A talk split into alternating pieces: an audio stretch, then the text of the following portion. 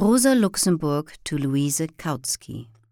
Zwickau Prison, September 1904. Back when I was at home, I used to creep across to the window very early in the morning. Getting up before father was, of course, strictly forbidden. Open it quietly and peek out at the big courtyard. There was, admittedly, not much to see. Everything was still asleep.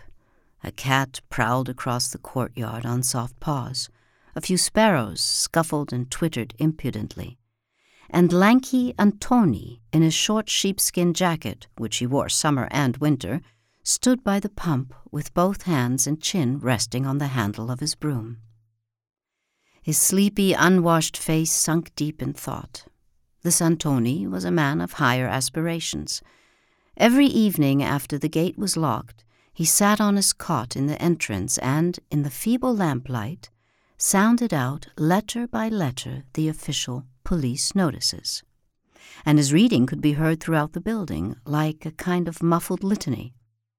He was guided by a pure interest in literature, because he didn't understand a word, but merely loved the letters themselves.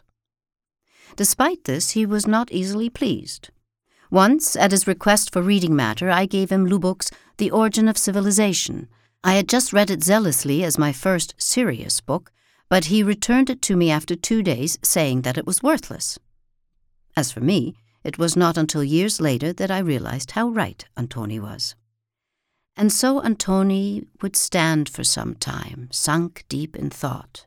But then he would suddenly snap out of it with a shocking, booming, echoing yawn, and this liberating yawn invariably meant time to get to work.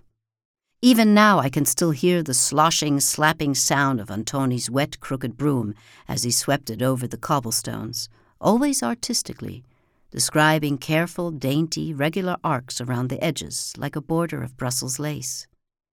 His sweeping of the courtyard was pure poetry, and that was also the loveliest time of day, before the dreary, noisy, pounding, hammering life of the big tenement block started up.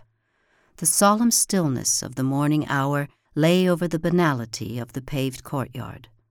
Above, the window panes glittered with the early morning gold of the new sun and way up high, fluffy pink tinged clouds floated before dissolving in the gray city sky. Back then, I firmly believed that life, that is real life, was somewhere far away, over there beyond the rooftops. I've been chasing after it ever since, but it is still hidden behind some rooftop or other.